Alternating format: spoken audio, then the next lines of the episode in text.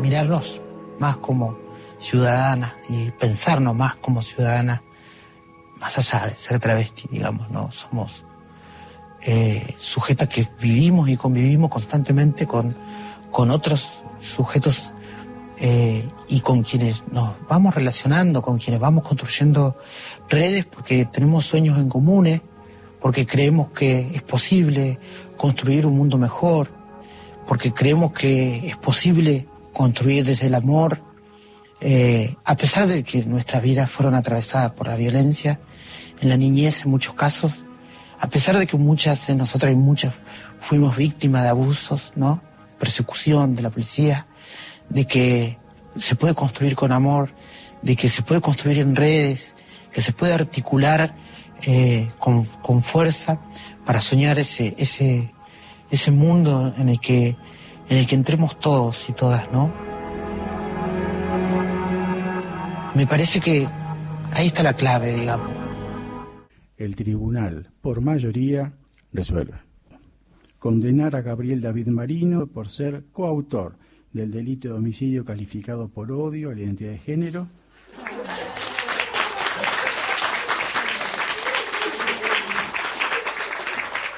y por haber mediado violencia de género a la pena de prisión perpetua, accesorias legales y al pago de las costas del proceso.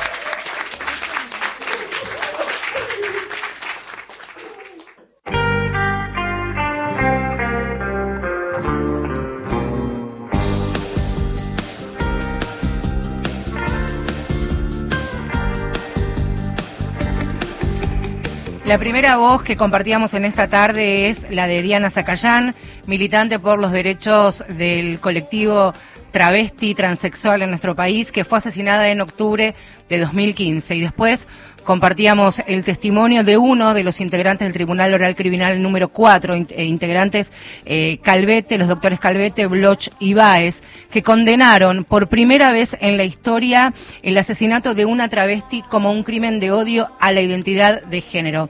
De Diana Zacayán y de los delitos de odio, de los crímenes de odio, vamos a estar hablando hoy en Mujeres de Acá. Y les damos la bienvenida, buenas tardes, acompañándolos hasta las 3 de la tarde. Aquí Marcelo Ojeda, mi nombre Valeria San Pedro, como todos los domingos, eh, en este caso para hablar de este fallo histórico en el contexto y por primera vez en América Latina, decíamos, eh, que se condena entendiendo lo que son los crímenes de odio. Eh, vamos a, desarrollar este tema a lo largo de toda esta hora. Porque cuando hablamos, y como lo decía Vale, de un fallo histórico, detrás de la sentencia histórica, contundente, y que acabamos de, de compartir en el inicio de Mujeres de Atrás, hay un enorme trabajo. Estamos hablando de casi años de juicio, de testimonios, de testigos, de intentar reconstruir lo que pasó con Diana Zacayán. Y mucha de la información que se utilizó en el juicio fue aportada por la propia vida de Diana, por la propia militancia y documentación que ella ha recogido defendiendo los derechos de su propio colectivo, que luego sirvió para que se haga justicia por su travesticidio. Y apenas compartíamos un fragmento, pero hay y pueden encontrar y pueden buscar para escucharla a ella eh, lo que ha sido el trabajo de años de militancia. Eh, vamos a recordar brevemente, el 11 de octubre de 2015 fue asesinada ella en su casa, la golpearon, la mordazaron, la maniataron y finalmente la cuchillaron. Eh, este hombre, Gabriel Marino, 25 años, es el que fue condenado a cadena perpetua. Hay otro hombre allí en la escena que no pudo ser identificado y de todo esto vamos a hablar, pero con la perspectiva de cómo entendió la justicia por primera vez que allí había esta cuestión de odio por la identidad de género. Fue un juicio que se vivió de una manera muy pero muy emocionante, movilizante, pero también eh, muy simbólica, porque mientras en las audiencias del Palacio de Justicia eh, se iban sucediendo cada semana, fueron 12 audiencias, 30 declaraciones testimoniales y dos años de investigación. En la Plaza Lavalle y detrás del, del Palacio de Tribunales, allí este imponente edificio en la calle Talcahuano, sus compañeras, sus compañeros, sus familiares y también muchos que la fueron conociendo después que se hizo pública la historia porque también hay una nueva militancia que parieron estas grandes referentes que son hijas de esa militancia y que fueron conociendo su lucha desde esa Plaza Lavalle que también tiene un pedacito para la memoria de Diana. Sai Zacayán está llegando a los estudios de Radio Nacional en minutos. Vamos a compartir también el testimonio, hermano de Diana, eh, compañero de lucha también. Y aquí están nuestros estudios Maru Ludueña, directora de la agencia LGBTI de Noticias, eh, presente, eh, también para América Latina. Hola, buenas tardes, gracias por venir. Gracias a ustedes por invitarnos. Seguiste las audiencias. lo primero, describir qué, qué, se fue sintiendo, cuál fue el clima acompañando toda esta historia, ¿no? Eh, mira, bueno, las audiencias las cubrimos desde presentes. Estuvimos siempre Ana Fornaro, que también con quien lideramos presentes, colega, y yo. Y nos íbamos turnando en la plaza o adentro de las audiencias.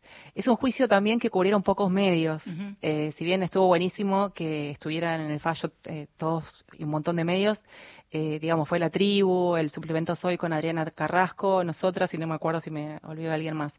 Eh, fue muy impresionante por esto de la gente en la calle, me parece también que mencionaban ustedes, que fue un componente muy importante del juicio, esto de tener todo el tiempo no es lo mismo, sabemos, eh, yo vengo de cubrir anteriormente juicios de lesa humanidad y no es lo mismo los juicios con gente y sin gente, y acá era el tema de todas las organizaciones LGBTIQ, de los activistas, de la militancia, ocupando lo que es el Palacio de Tribunales, que es un lugar absolutamente monárquico, te diría que es un problema desde lo más elemental como ir al baño para una mujer, porque no hay baños en los pasillos, o sea, es un edificio que no está hecho eh, de una manera amable hacia la justicia y como un servicio público. O si vos te fijas también el hecho de tener que ponerse de pie cuando entran los jueces, a mí me sigue pareciendo algo totalmente cavernícola porque estamos en el 2018 y son servidores de justicia, digamos, en una audiencia donde está presente la familia, porque la familia de Diana Zacayán, digo, no, es, no fue una marca de este tribunal, al contrario, este tribunal era muy relajado con eso y no y realmente fue un tribunal muy receptivo, como se pudo ver en la sentencia. Este juicio marcó muchas cosas que se hicieron por primera vez en la justicia. Uno es el hecho de que esta movilización de gente también tuvo una traducción al interior de las prácticas de justicia, por ejemplo, con la participación de lo que fue la Comisión de Justicia por Diana Zacayán, que esto ha trabajado en conjunto con la UFEM, con las querellas. Recordemos que había dos querellas, una eh, encabezada por Luciana Sánchez, que es la querella familiar, y otra que era la querella del INADI, una querella más institucional que por primera vez eh, se convertía en querellante, ¿no? Y bueno, y la Comisión de Justicia de Diana Zacayán trabajó mucho con la UFEM, que es la unidad fiscal, seguramente sí, eh, las personas que escuchan este María La Boceta le mandamos un, cariño de reconocimiento siempre a su trabajo y de sus compañeros, ¿no? Porque una fiscalía también es una suma de voluntades. Exactamente, y esto es algo que han recalcado mucho, eh, el enorme trabajo que se hizo conjunto, una práctica que la justicia no hace tan frecuentemente, de trabajar con las personas que son víctimas y con los familiares y con el pedido de justicia. Entonces hubo de hecho, la UFEM primero había planteado, esto después lo va a poder contar quizá mejor Sai que yo, había planteado ir con la figura de femicidio que también eh, tiene que ver con la reforma del Código Penal. Y bueno, Isai eh, desde el principio tuvo clarísimo que tenía que ser un travesticidio, o sea, que se tenía que aplicar el tema del artículo 4 del Código Penal que tiene que ver con los crímenes de odio, que pueden ser crímenes por odio racial, por odio religioso, y en este caso es cuando se reformó el Código Penal se incluyó crímenes por odio a la identidad de género. Habla Maru, Maru Ludueña, es una de las directoras de, la agencia Presente. Ya los invitamos para que una vez que termine el programa puedan ingresar a, sus redes sociales y conocer no solamente la cobertura que hicieron sobre el juicio y la militancia de Diana. Hablaba recién de Luciana Sánchez. Luciana Sánchez es la abogada cabeza de querella en representación de la familia de Diana Zacayán, que eh, de manera paralela con el, INADI y la UFEM fueron cabeza de querella este, en este juicio histórico. Vamos a escuchar lo que dice la doctora Sánchez. Exactamente, en relación justamente con esto, ¿de qué manera se plantea la estrategia desde el lado de un abogado que pretende instalar esta figura, sino eh, de manera específica y literal, sí, la idea de un crimen eh, de odio por la condición de, género?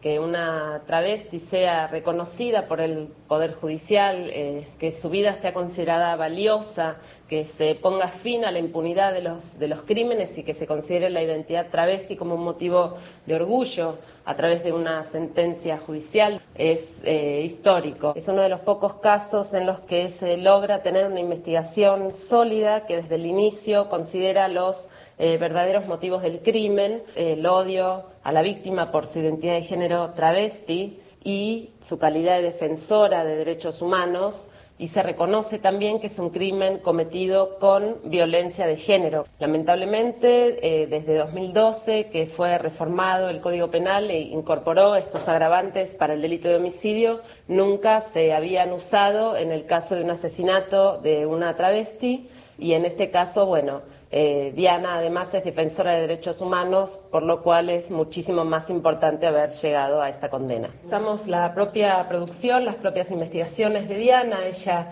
em, entrevistó a muchísimas sobrevivientes de travesticidio y así pudimos eh, conocer y pudimos también transmitirle a las juezas y jueces del Tribunal Oral número 4 en qué consiste el travesticidio en, la propia voz del colectivo que, le dio significancia y que estaba pidiendo que se, que se reconozca y que se use la ley de una vez.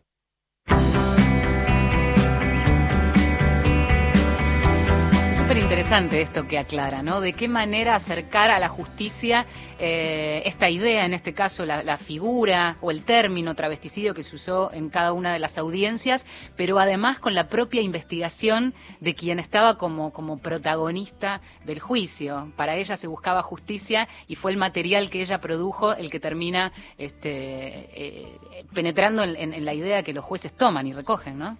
Sí, y además eh, otra característica que tiene que ver con lo mismo, con el enorme trabajo de Diana, es que en este juicio por primera vez la justicia escuchó los testimonios de las personas travestis y trans, de compañeras de Diana, de sus amigas de militancia, eh, por dos motivos. También incluso escuchó a Amaranta Gómez Regalado, que es una activista mexicana, una antropóloga social, Muye también que es una identidad de género eh, típica del istmo de, del Istmo de Tehuantepec, y vino ella desde México para dar una lección magistral de qué es el género, cómo se construye la identidad, eh, cómo se transita hacia otra identidad de género, los géneros en la historia de distintas poblaciones, bueno, eh, y también todas las dificultades y la violencia estructural con la que viven las personas travestis y trans. Esto es lo que se pudo escuchar y la otra cuestión importante era la pérdida de lo que significó Diana como referente de derechos humanos, ¿no? Porque las chicas lo que planteaban eran, si a mí me pasa esto, si a Diana le pasa esto, ¿qué es lo que queda para mí? O sea, tengo miedo de, venir a Capital. Para las anónimas, ¿no?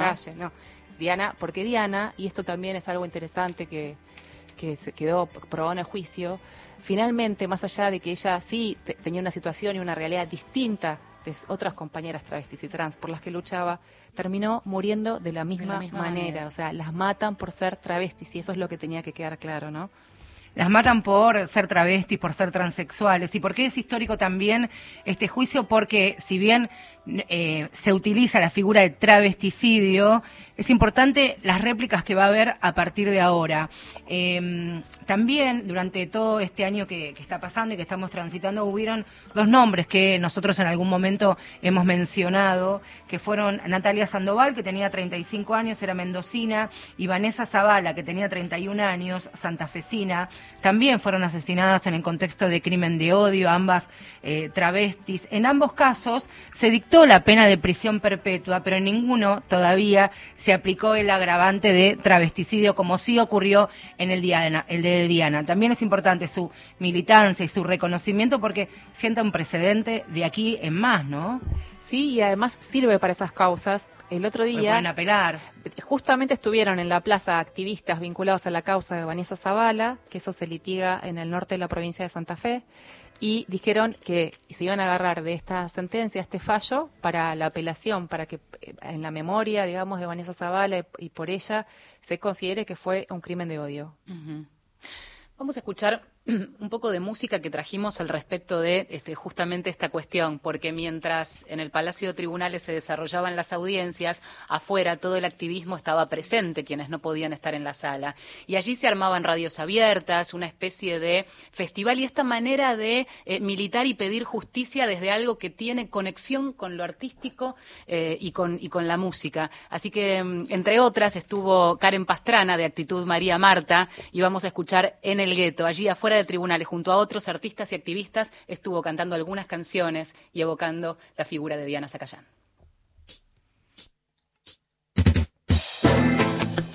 Morfaya desde Argentina, una vez más, hip hop revolución por todos lados. Sí, sí, one more time, actitud.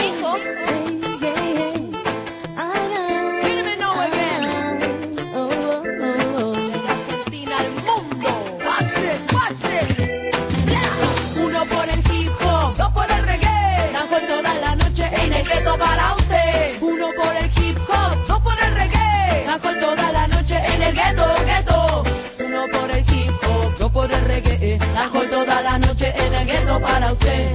Uno por el hip hop, dos por el reggae. Dancehall toda la noche en el gueto, gueto. Y directo desde Sudamérica vengo rimando puñando micrófono. No tengo equipaje de mano, solamente tengo un bagaje ideológico. Atrápalo, escúchalo, una mina solidaria. Contra tu blineo, rima revolucionaria. Ellos no lo que me están haciendo, ellos no saben en qué se están metiendo. Si me atacas, solo atacas nuestra forma de vivir. Porque en mi voz está la voz de los tipos.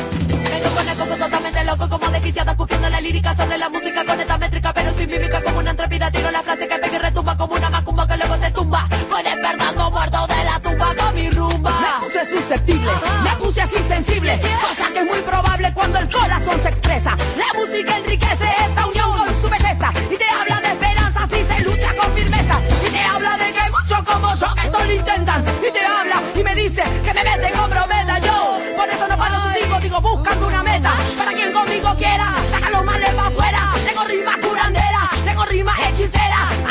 exorcismo al ritmo de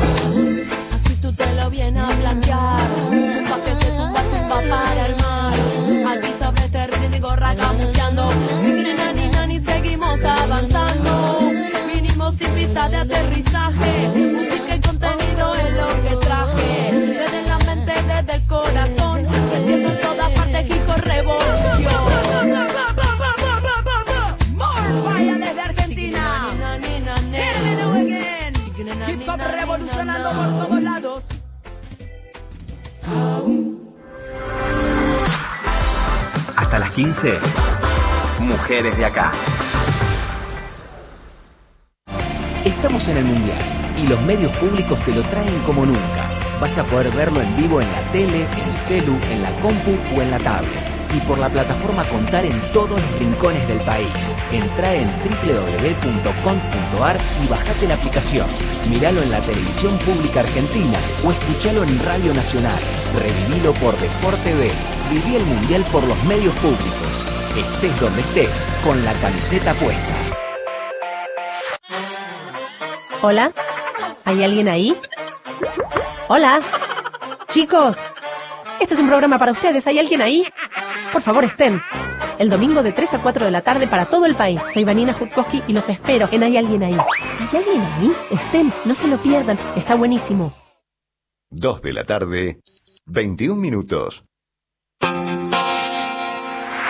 La seguridad escénica se construye. El Instituto Nacional de la Música presenta Prevención de Riesgos Escénicos. Un audiovisual para músicos, técnicos, productores y dueños de establecimientos, con información clave sobre aspectos de seguridad para prevenir accidentes evitables. Un material imprescindible para mejorar las condiciones en las que se realiza música en vivo. Míralo en inamuaudiovisual.musica.ar. Este audiovisual acompaña la publicación de Manual de Formación número 4, Prevención de Riesgos Escénicos, y las charlas dadas en distintas provincias del país. Descarga gratuitamente este manual en inamu.musica.ar. Hola, soy Vanina Jutkowski y ya llega. ¿Hay alguien ahí?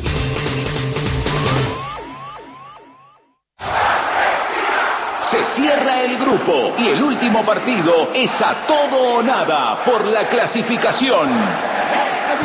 El martes, a partir de las 13, Nigeria, Argentina. En vivo y en directo desde San Petersburgo, con el relato de José Luis Romero, los comentarios de Carlos Ares y todo el aporte de nuestro equipo de deportes. Rusia 2018 está en la radio del Mundial. Nacionales, Pasión Mundial.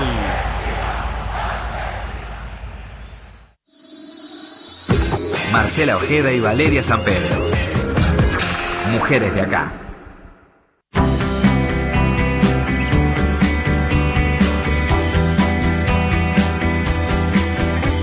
Seguimos en Mujeres de Acá en un programa que eh, está recogiendo lo que, lo que pasó en la semana, ya hace varios días, de este fallo histórico que eh, ha hecho justicia para Diana Zacayán. Y hace una semana, el lunes de la semana pasada, la Organización Mundial de la Salud publicó la nueva clasificación de enfermedades, que esto se va a debatir en la Asamblea el año próximo, en el 2019. Allí, la Organización Mundial de la Salud definió y dijo, sentenció, podemos decir también, que la transexualidad ya no figura más en el ítem, escuchen esto, de trastornos mentales del comportamiento y del nuevo, eh, nuevo desarrollo. O sea que hasta hace ocho días, este, todas las personas autopercibidas como transexuales eran de alguna manera señaladas como o que padecían algún trastorno. También esto significa que las demandas y las realidades del día a día van siempre por delante de o la Organización Mundial de la Salud, incluso la justicia, como lo vimos el- en la semana con el fallo por el travesticidio de Diana, ¿no? Sí, fíjate que en Argentina, justamente, eh, una de las características que tenemos de la ley de identidad de género, que ya lleva, cumplió hace poquito seis años, es que no patologiza. O sea, la ley de identidad de género que tenemos nosotros se considera una de las leyes más modernas Sí. y a la vanguardia del mundo por esa razón, porque no exige, hay otras leyes u otros eh, países que tienen otros procedimientos, los pocos que los tienen, donde vos tenés que ir a un médico o a alguien que certifique algo, digamos, algún tipo de patología que hace que vos seas una persona trans. No es ninguna patología, es una identidad de género a la que se transita y listo. Eh, lo que pasa, para nosotros, si vos decís, bueno, llega un poco tarde, porque justamente en Claro, Argentina no se claro. necesita eso, ese permiso de la Organización Mundial de la Salud, estamos varios pasos adelante, Claro. por suerte, en eso, por lo menos en teoría, después la realidad es otro cantar.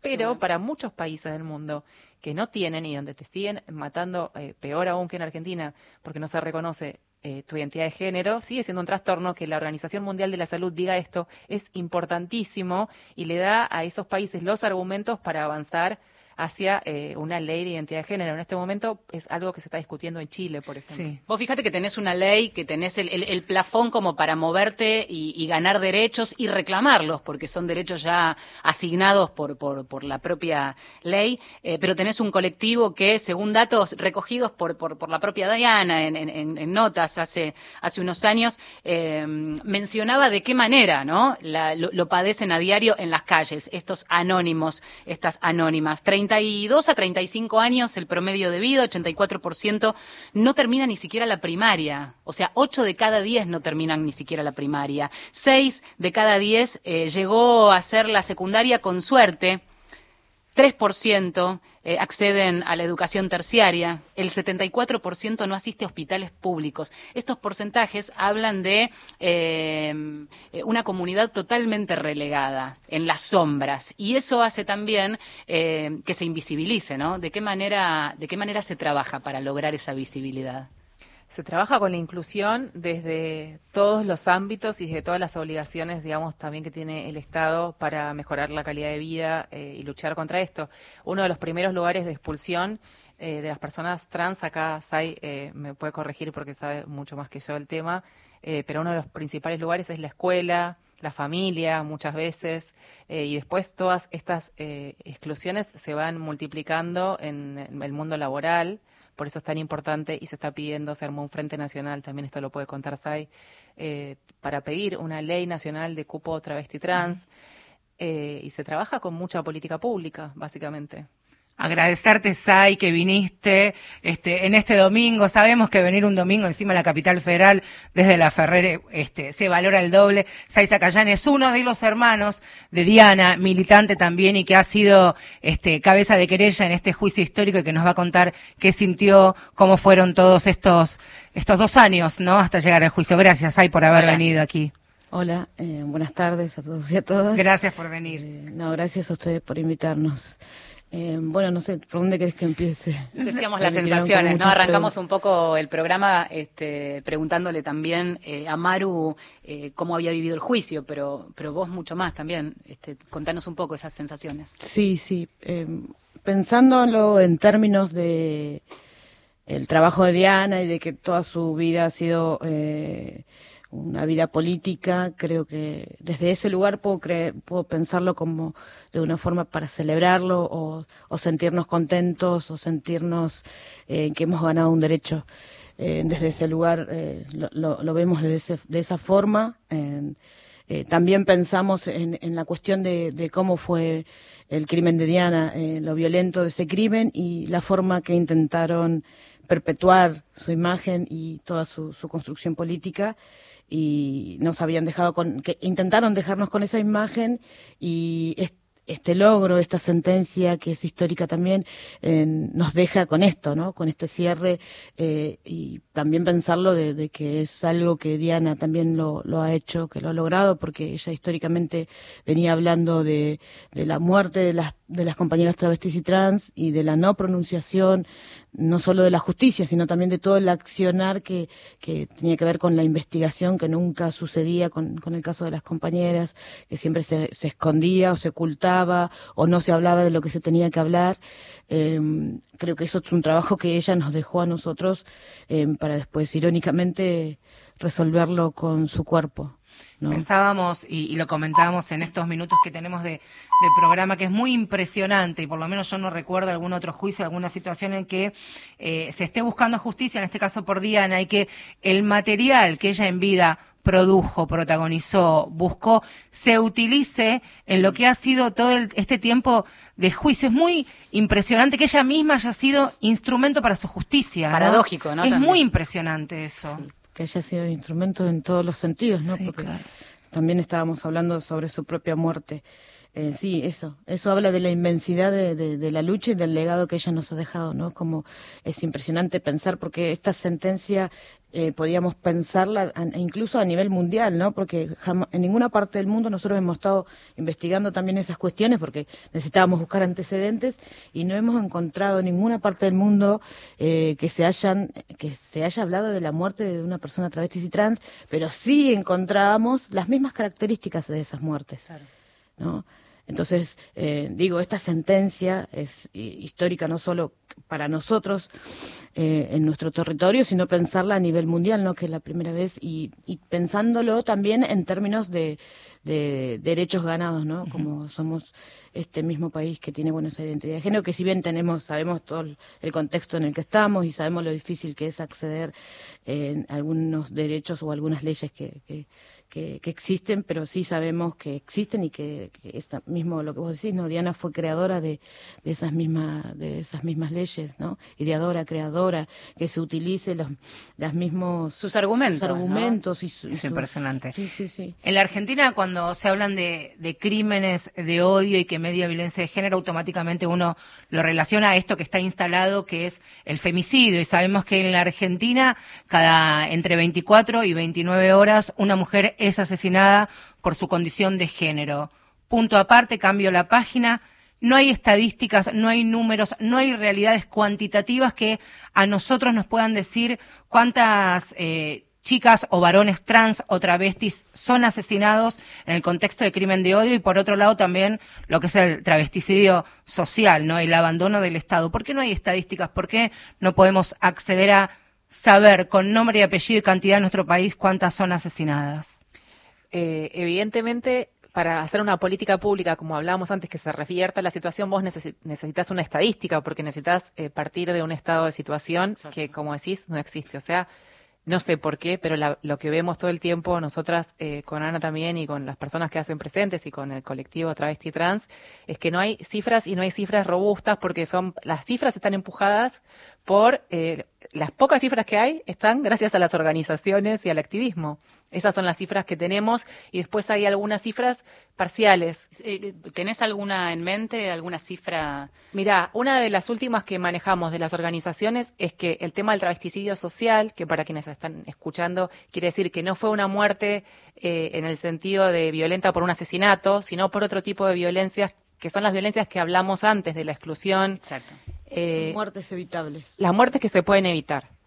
Exactamente. De eso, por ejemplo, la lista que se maneja es que en lo que va del año ya hay más de 30.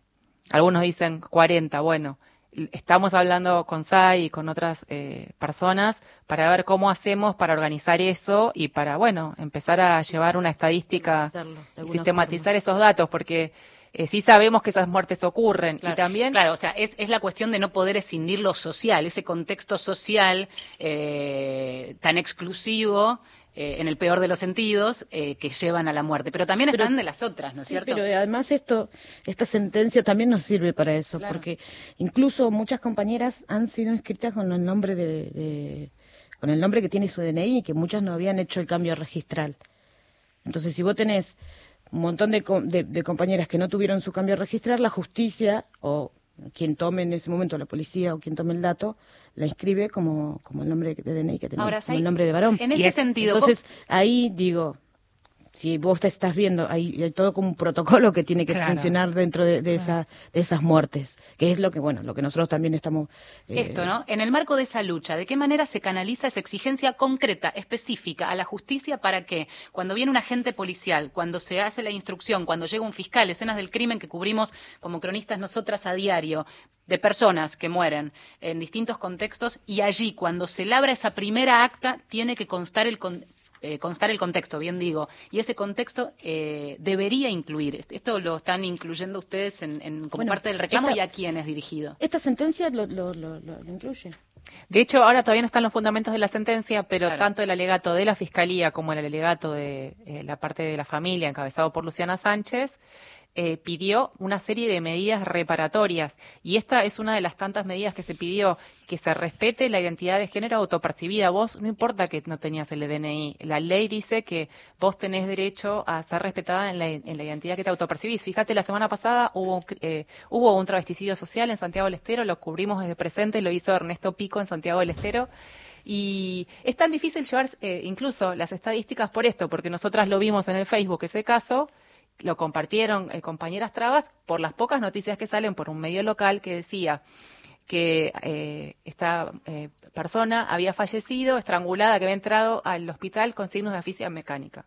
Bueno, eh, llamó un periodista a la fiscalía y dijo que no, que no había sido por un que, que habían hecho la autopsia y que no era por ese tipo de violencia, que era lo que estaba denunciando la familia era que en el hospital ella había ido y no la habían querido atender. Entonces, eh, digamos, qué difícil construir una estadística si ni siquiera tenemos la información más básica, se está visibilizando Claro. bien, ¿no? Eh, Sol fue, es, fue una joven trans de la provincia de Santa Fe que murió carbonizada. Entonces, al momento de poder llegar a dar con su identidad, más allá del impedimento lógico de la situación en la que fue asesinada, ingresó con el nombre registral.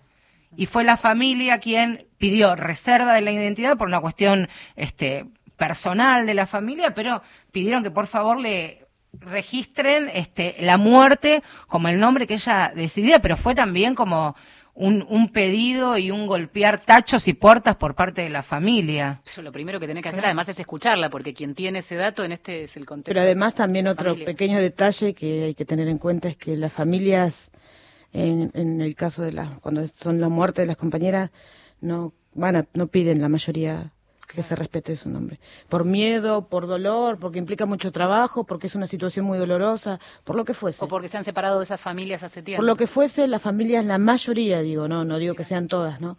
Pero la mayoría no piden que se respete su nombre. Es También interesante tema- visibilizar esa, esa realidad. Yo les pregunto, porque me apunté algunos datos en el cuadernito y uno de ellos es que el Ministerio Público Fiscal recién hace un mes, un mes y piquito, sumó a su protocolo especializado el término travesticidio. Entiendo que si esto parte desde una fiscalía, puede puede ser la apertura de un camino para tener en cuenta, porque también las fiscalías son las que hacen base en estos registros que, por ejemplo, puede hacer la policía cuando llega a una escena de crimen.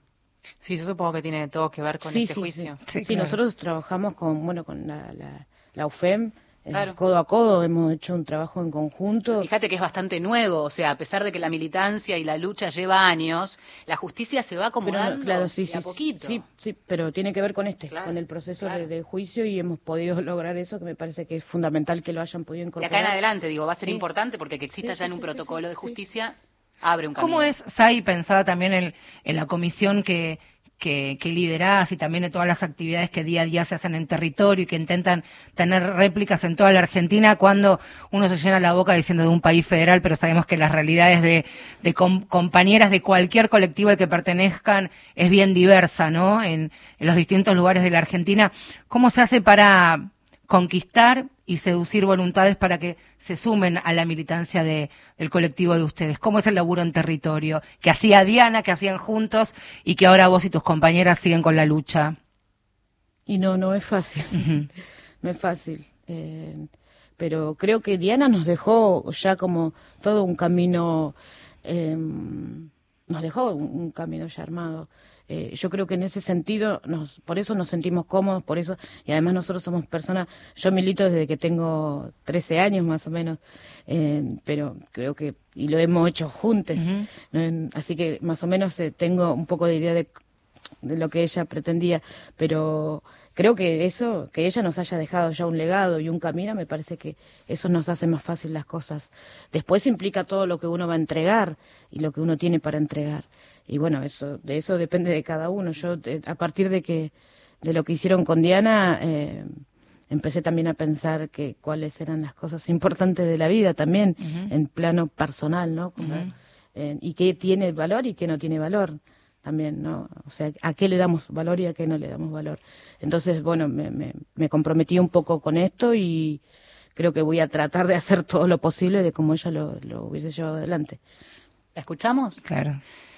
En el contexto de la música que traemos al programa vamos a escuchar Lagrimitas, tema compuesto por dos canciones. Una, Me duelen tus lagrimitas, de Diana Zacayán, y la otra, Canto, de Miss Bolivia. Me duelen tus lagrimitas.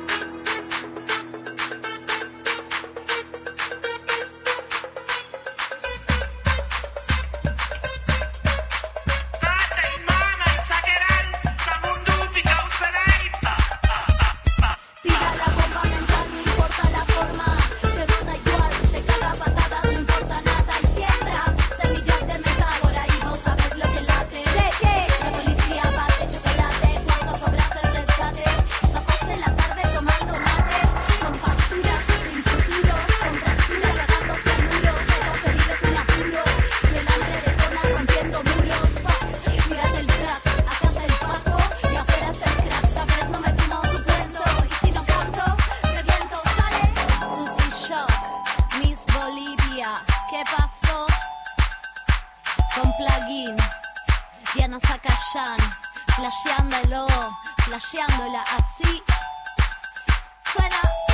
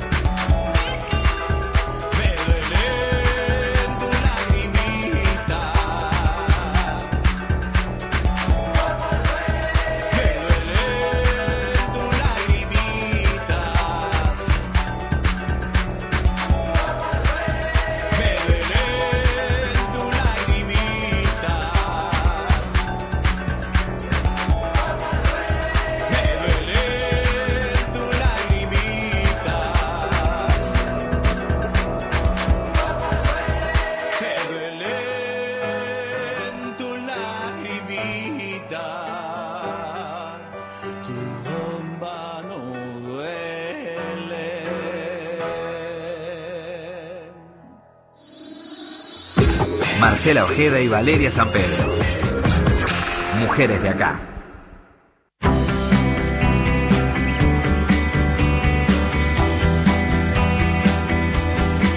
Seguimos en Mujeres de Acá hasta las 3 de la tarde y estamos con nuestras invitadas, con nuestro invitado también, hablando de este fallo histórico, haciendo justicia por Diana Zacayán. Claro, porque está Sai Zacayán, uno de sus hermanos. ¿Cuántos hermanos eran? O son en realidad, me corrijo. Eh, somos. eh, mi, mi mamá tuvo 17 hijos. Mirá. Nosotros somos, éramos 15, bueno, con Diana. Y todos de la Ferrer. ¿Está- ¿Viven Hay todos en la Ferrer? Una hermana mayor que vive en Tucumán. Ajá. Pero después todos. en- sí, en la zona de, de- de La Matanza. Matanza. Matancera. militanza, ¿cuántos? Además de Tres. vos. ¿Tres? Tres, personas trans. Mira. Diana, Joana y yo. Vos hablabas del legado hace un ratito, ¿no? Y de casi recoger el guante de una lucha tan importante que ha hecho Diana y que todavía eh, tiene tanto camino por recorrer. Eh, de alguna manera lo sentís como, como un compromiso, ¿no?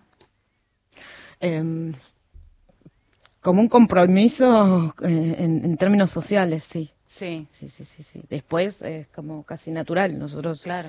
Eh, hace muchos años que hacemos esto y, y es casi natural.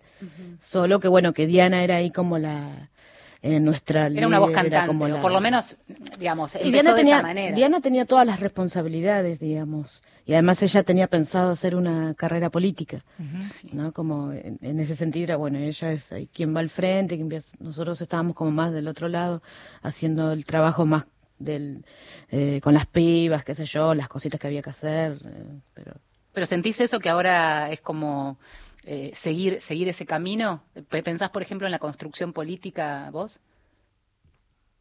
¿En ocupar algún construcción política sí, carrera política no. Carrera política, no.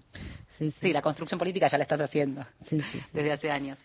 Maru, Maru Luderi es una de las directoras de la agencia Presentes, quien no solamente ha realizado una cobertura minuto a minuto de lo que ha sido el juicio, la sentencia por el travesticidio de Diana, sino también lo que pasa en distintas partes de, de nuestra, de nuestra América. ¿Cómo está parada la Argentina en lo que tiene que ver con la defensa, primero de los derechos conquistados, pero también con esos derechos que parece que están reculando en algunos sectores, principalmente de los colectivos minoritarios?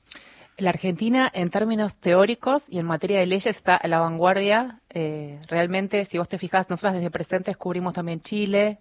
En Chile se está debatiendo, como dije antes, la ley de identidad de género. Mm. También hay un pedido muy fuerte, matrimonio igualitario, y hay algunos antecedentes jurídicos eh, positivos en ese sentido.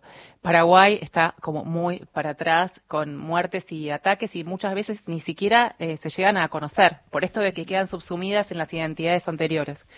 Eh, Argentina es uno de los pocos países que tiene una ley de identidad de género que no patologiza, matrimonio igualitario, eh, bueno, y después otras leyes que acompañan o algunos aspectos jurídicos. Sin embargo, en el cumplimiento real y efectivo de estas leyes, sobre todo la ley de identidad de género, está complicada y a pesar de que hablábamos recién que no hay cifras que sean muy robustas, lo que sí se sabe, por ejemplo, es que han aumentado también los ataques a las minorías LGBTIQ, ataques, por ejemplo, callejeros y La ese violencia. tipo. La violencia aumentó.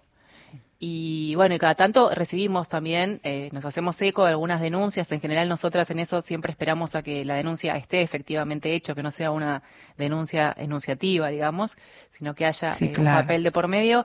Y bueno, y vemos, por ejemplo, de gente que tiene problemas, hemos escuchado, de gente que quizá tiene problemas en acceder a determinadas cuestiones que están clarísimas por la ley de identidad de género. Eh, por ejemplo, eh, problemas para alguna en- entrega de DNI o en el caso de las niñeces trans, que también es un tema fuerte. ¿El acceso a la salud cómo está? Eh, Sai seguramente que está, la tiene más clara que yo en ese No, sentido. no, esto está t- peor que... ¿Está peor? O sea, está- retrocedió. Retrocedió, claro. hay- no le están entregando los medicamentos a las, a las personas con, con HIV, no, no, no se lo están entregando. Hay muchos problemas con eso. Es- está todo complicado. Se le está complicando no solo a las niñeces la entrega de los DNI, sino también a, a la- a las personas eh, mayores, a, las- a nuestras compañeras. Se les pone muchas eh, muchos impedimentos, eh, se les dice que no, se las lleva de acá para allá. Creemos que hay una intencionalidad política con respecto a todo eso, se- de vaciar, de que no funcione. Y también entendemos que mm, este gobierno ha hecho arreglos con organizaciones que supuestamente representan al colectivo y por eso no, no, que son quienes manejan los medios más grandes. Tercerizando, decís vos. Claro, y esas organizaciones le lavan la cara a este gobierno y no salen a reclamar ni salen a decir nada. Eh, solo disfrutan y, y, bueno, hipócritamente abren una casa trans en la ciudad de Buenos Aires que realmente no funciona y no sirve para nada y solamente, justamente eso le lava la cara a este gobierno, ¿no? Eh, sin- no, no dice nada de todo lo que lo que sucede no con, con las políticas de, lo- de- de cómo se van cerrando eh, las, las- las políticas que hemos ganado que no funcionan que no no se cierran eh, como así como directamente sino que dejan de funcionar como funcionaban Se desguazan. sí se desguazan ¿no? Y esto sucede con lo, con lo de los DNI y también sucede en, en los hospitales con esto de la entrega de los medicamentos que si vos ves, ninguna gran organización lo está diciendo, sin embargo lo estamos diciendo a aquellas organizaciones que, por supuesto, siempre militamos desde el territorio y no recibimos ningún ningún financiamiento de ningún lado, por eso realmente hacemos militancia real. ¿Por dónde encaran la lucha en ese sentido? Digo, si no son esas instituciones que debieran representar eh, y, y poner en voz esos reclamos, eh, ¿dónde sienten que eh, puede haber un resquicio para, para ser escuchados, independientemente de usar un micrófono, por ejemplo, en la radio pública nacional, ¿no es cierto? Pero, pero algo más concreto, porque esas violencias institucionales este, están presentes. Sí, nosotros eh, somos un colectivo que funciona eh, precisamente colectivamente. Nos organizamos con las compañeras, con, con las compañeras para ir a los hospitales, para tratar de resolver. Nosotros lo que sí aprendimos de Diana es precisamente eso, ¿no? Cómo articular, de qué forma articular, de qué forma hacerlo sin la necesidad de, de tener todo un financiamiento, toda una estructura para funcionar, ¿no?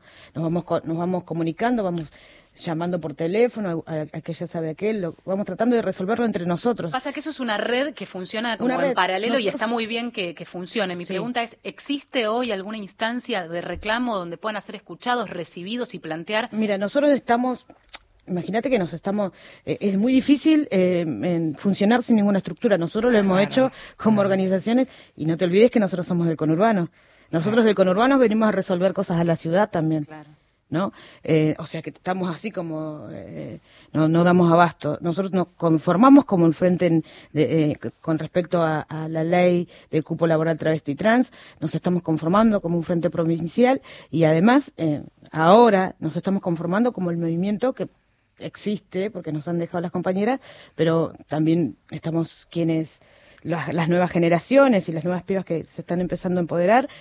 Ahora tenemos la marcha contra los travesticidios, por ejemplo, los travesticidios, los transfemicidios, y donde ahí va a haber un documento donde se va a reclamar toda la serie, va a haber toda la serie de reclamos que, que están pasando ahora en este contexto y con el colectivo, ¿no? Está hablando Sai Zacayán, hermano de Diana Zacayán, y hablaba de esta movilización. Va a ser el jueves de esta semana a las seis de la tarde desde Plaza de Mayo a la Plaza del Congreso. En realidad, al Congreso de la Nación bajo la consigna basta de travesticidios y transfemicidios el jueves a las seis de la tarde. Será una semana esta de de mucho agite en la calle. Esta semana es este para muchos de los colectivos que formamos parte directa o indirectamente y quería no terminar de nuestro programa sin hablar de una violencia que no le es ajena al colectivo LGBTIQ, que tiene que ver con la violencia institucional, principalmente para los colectivos que son más visibles a las violencias. Cuando hablamos de violencia institucional, la más clara es la que viene por parte de las fuerzas de seguridad. ¿Cómo, cómo están ustedes plantados ante esta situación?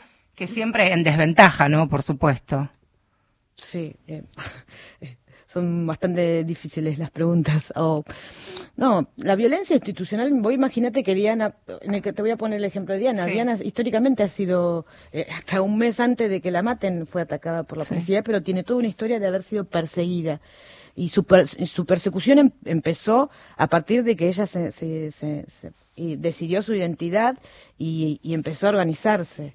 ¿No? Cuando empezó a empoderarse, cuando empezó a reclamar y empezó a decir esto no está bien, lo otro no está bien, y eso sucede con todas las compañeras, porque pareciera ser que eh, se paga no pertenecer o esta cuestión de la heteronormatividad, ¿no? Eh, cuando los El cuerpos, adoctrinamiento, claro, ¿no? cuando los cuando nuestros cuerpos aparecen en, en esta sociedad de otra forma, como no es la planteada, eso parece que se tiene que pagar y claramente lo, lo entiende las instituciones, ¿no? Y en ese y en es, una de ellas es la, la policía, ¿no? Que en lugar de defenderte, en lugar de cuidarte, que tampoco creemos que, que sea tan así, eh, siempre te está encarcelando, siempre te está golpeando, siempre te está maltratando y siempre está ejerciendo ese poder y ese abuso sobre, sobre nuestros cuerpos, sobre, y por sobre todo sobre los cuerpos de, de, de las travestis y de las mujeres trans, ¿no? Y eso, es que histórico. el contexto es tener una ley y esa ley es la que da eh, herramientas para la lucha. Por eso yo te preguntaba desde dónde se hace esa lucha, porque cuando hablamos de violencia institucional, como por ejemplo la policía, como la falta de acceso a la salud, como la falta de eh, que se cum- el cumplimiento de otra cuestión que también está regulada, reglamentada, como el, el- cupo trans en el trabajo, es eh, qué pasa con los ministerios, Ministerio de Seguridad, Ministerio de Salud, Ministerio de Trabajo, que debieran abrir las puertas a una reunión eh, para poder escuchar. Escuchar el primer paso para después pensar una política pública. La articulación, más allá de estas redes que son súper poderosas, porque son las que de verdad llevan respuesta, es la articulación con esas instancias gubernamentales que son las que deben dar respuesta en el marco de, insisto, una ley que ya existe. Sí, nosotros estamos organizándonos. ¿Los reciben? Es mi pregunta. Eh, sí, nos Sí. reciben, sí, sí, sí.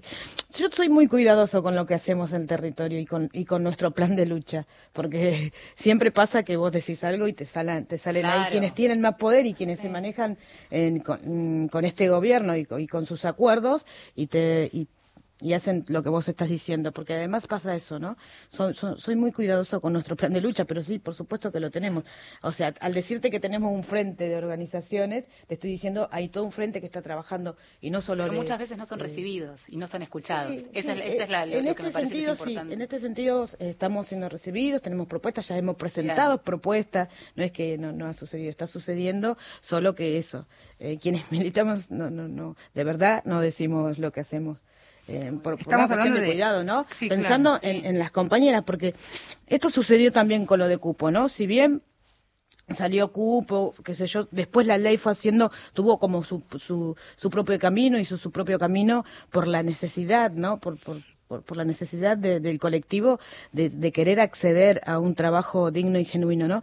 Eh, pero lo real, lo real es que eh, la, la, la Vidal no ha firmado esa ley. Por ahí, para Lo los que, que nos sí- están escuchando, eh, la ley de cupo laboral travesti trans en la provincia de Buenos Aires se aprobó, pero no sé, o sea, falta lo que falta, fue escuchada, eh, se tomó la propuesta de Diana, pero eso no se está aplicando porque falta de la decisión política de aplicarlo. Reglamentar. Lo que falta, Falta es la firma de- reglamentar, de la gobernadora de la provincia Sí, de Buenos Aires. sí. Hablamos también ya casi en los últimos dos minutos de, de nuestro programa, eh, colectivos que, mira, el otro día hablaba eh, de la historia que tiene la militancia travesti trans en nuestro país, que seguramente muchas este, son hijas, pensaba en, en, en Luana, pensaba en Diana, son hijas de esa militancia, pibas que deben tener entre 20 y 25 años y tantas otras. Cuando se sancionó la ley de identidad de género, yo siempre cuento esta anécdota que al momento que se sancionó la plaza explotó de alegría, de un derecho más conquistado y una compañera trans, una amiga me dijo, fíjate que no hay viejas. Y yo le digo, y claro, es verdad, porque la más grande tal vez tenía como milagro este haber llegado a los 40, a los 45 cuando la expectativa de vida en ese momento era 35, a pesar de estar silenciadas, acalladas y en muchas situaciones también intentan ridiculizarlas, aquí están plantando banderas y, y siguiendo con la lucha.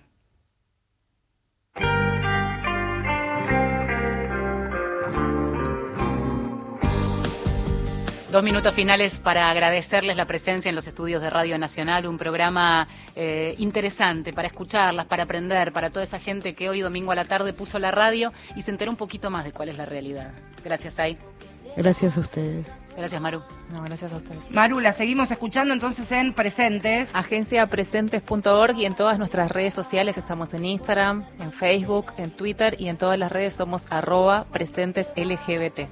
Y el jueves a las 6 de la tarde, rápidamente entonces, basta de travesticidios y transfemicidios desde la Plaza de Mayo al Congreso de la Nación, abrigados a las 6 de la tarde el jueves. Estuvimos en la operación técnica Mauro Torres, en la producción Inés Gordon, puesta al aire Gustavo Campana, a mi derecha Marcela Ojeda. Y a mi izquierda, como siempre, Valeria San Pedro, nos reencontramos el próximo domingo a las 2 de la tarde aquí en Radio Nacional y para todo el país. Adiós.